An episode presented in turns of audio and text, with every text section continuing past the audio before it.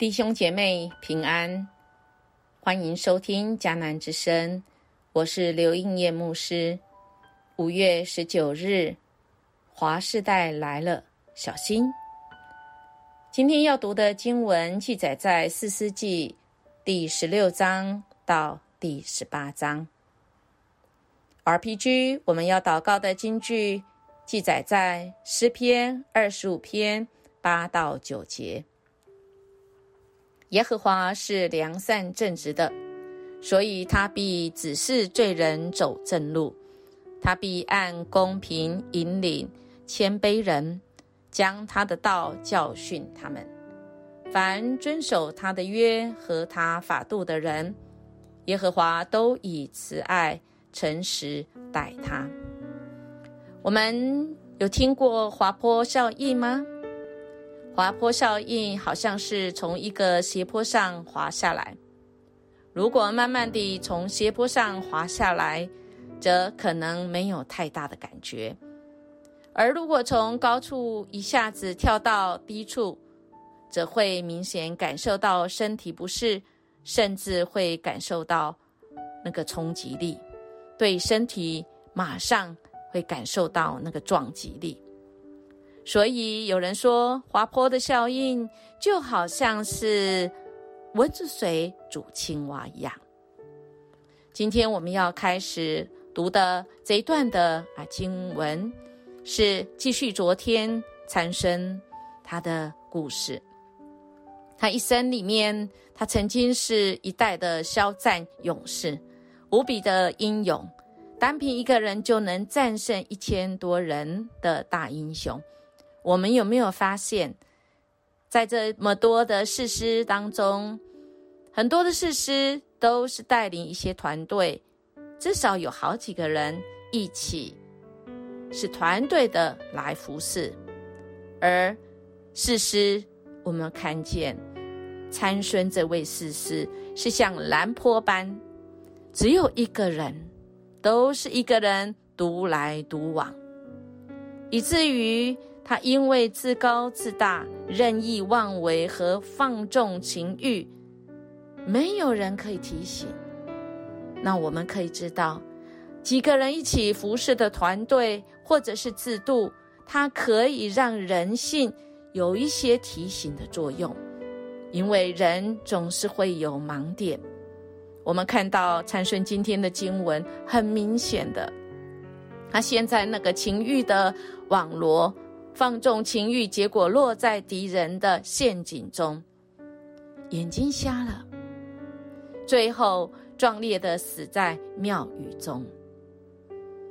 参孙的一生值得我们醒思。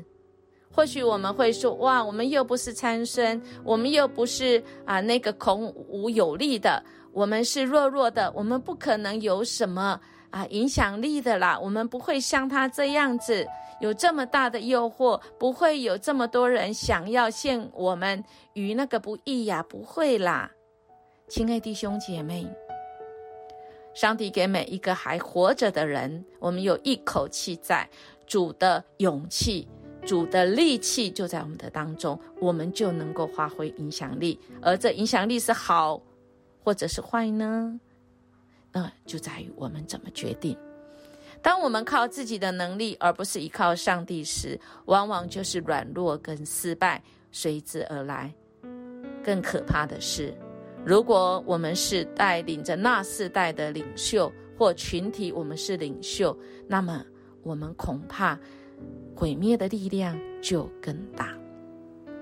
虽然参生背叛了上帝，眼睛瞎了之后，我们发现。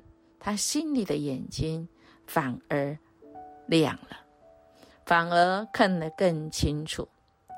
最后，他的悔改也用自己的性命和邪恶的仇敌同归于尽。愿我们从参孙成为我们的借鉴，行思我们自己是不是顺服上帝，并愿意以他所赐的才干来服侍他呢？而不是在人性中那可怕的软弱、放纵，以及我们那种啊为所欲为的欲望来使我们驱动我们去做那任意妄行的。参孙曾经帮助以色列人制服非利士人，做他们的士师二十年。然而，因为放纵带来的这个悲惨的收场，是一个时代的结束，也告诉着我们：顺着情欲撒种，必从情欲收败坏。而这个时代也是事实的结束，是真的结束了吗？还是他因为滑是在站在滑坡上滑入那个罪恶的深渊呢？是。接下来的章节十七章开始，我们就要来探究四世纪这整个滑入那深渊的黑暗幽谷里面，是因为道德败坏跟在宗教上他们的背逆神。所以，我们看到第十七章开始有一个任意而行的家庭，这个家庭因为母亲。啊，真的是也是一个啊，循着自私而没有教导孩子，甚至于把神都拉进来了，而想要祝福孩子，这个真的是儿子糊涂呢，这个妈妈也跟着糊涂。哇，我们看到妈妈竟然把儿子还给他，偷他的钱，还给他的钱拿来做偶像，还放在家中来供奉。口口声声还说是献给耶和华的呢，这位母亲真的是傻了，真不知道耶和华的道还是他妄称耶和华的名，他活得好像耶和华不在一样。耶和华在哪里？他不知道。他只知道，好像看得见这个偶像才是这耶和华，任意而行的利未人，我们也看到进入这个家庭，他竟然，我们看到他善敢做祭司，祭司在那时候不是人人可以做的。虽然他是立位人，但却没有做祭司的资格，因为唯有亚伦的后裔才可以。即使是亚伦的后裔，也不一定可以做，他必须是完全无缺陷才可以做。这个我们可以看看立位记二十一章十六到二十四节，其实那边是有很清楚的记载祭司的这个资格，而这个年轻的立位人，他却是这样啊，他却是这个自己。这个篡位啊，僭越了，随便当祭司，真的是得罪神很多啊。而这立位人为的是什么？只为了微薄的这个物质啊，为了吃饭，为了生活而做祭司，得罪了神。哎呀，这真的是糊这个糊里糊涂啊！那个时代，在那个的时候，时代。这个滑坡移动滑坡中使那个世代，不管是米家也糊涂了，米家的妈妈糊涂了，这少年的立位人也都糊涂，真的是一塌糊涂啊！只因为任意而行，想怎么样做就怎么样做，可惜了。我们看到那世代不只是一个家庭，已经扩及到整个支派。当人眼中没有神的时候，不管是个人、家庭，一个支派很容易就滑落啊！因为移动的滑坡，谁能站立得住啊？有，如果我们寻求神，我们就不可能，我们就不会，我们至少我们还有一个神的力量与我们同在，说主啊，你帮助我们，不随着这时代被滑落。我们看到那时代。真的是他们寻找、寻觅、寻觅他们要、他们想要住的地方，迟迟不能攻克，没有得到居所，而他们没有反省，是因为他们自己任意而行的习性啊，而却是去怪罪东、怪罪西，当然也会被欺骗。很世事很难料，这五个弹族的勇士来到米迦的家，遇到那个也是任意而行、做起祭司的立位人啊。这五个探子也不问这个情友竟也信他是祭司，向他来问神的旨意。他们该知道，祭司应该在会幕里侍奉，怎么会走到以法莲的山地，做起人家中的祭司来呢？哇，这样的祭司还去问呢？真的是糊涂糊涂糊涂糊涂糊涂啦！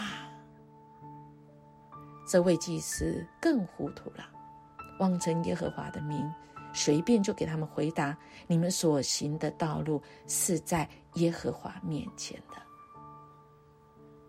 可怜哪不分真假，胡乱给人指示，任意妄为。当这五个探子发现了一块世外桃源，安静、与世无争、无人搅扰的时候，这个理想地，这样的发现使他们。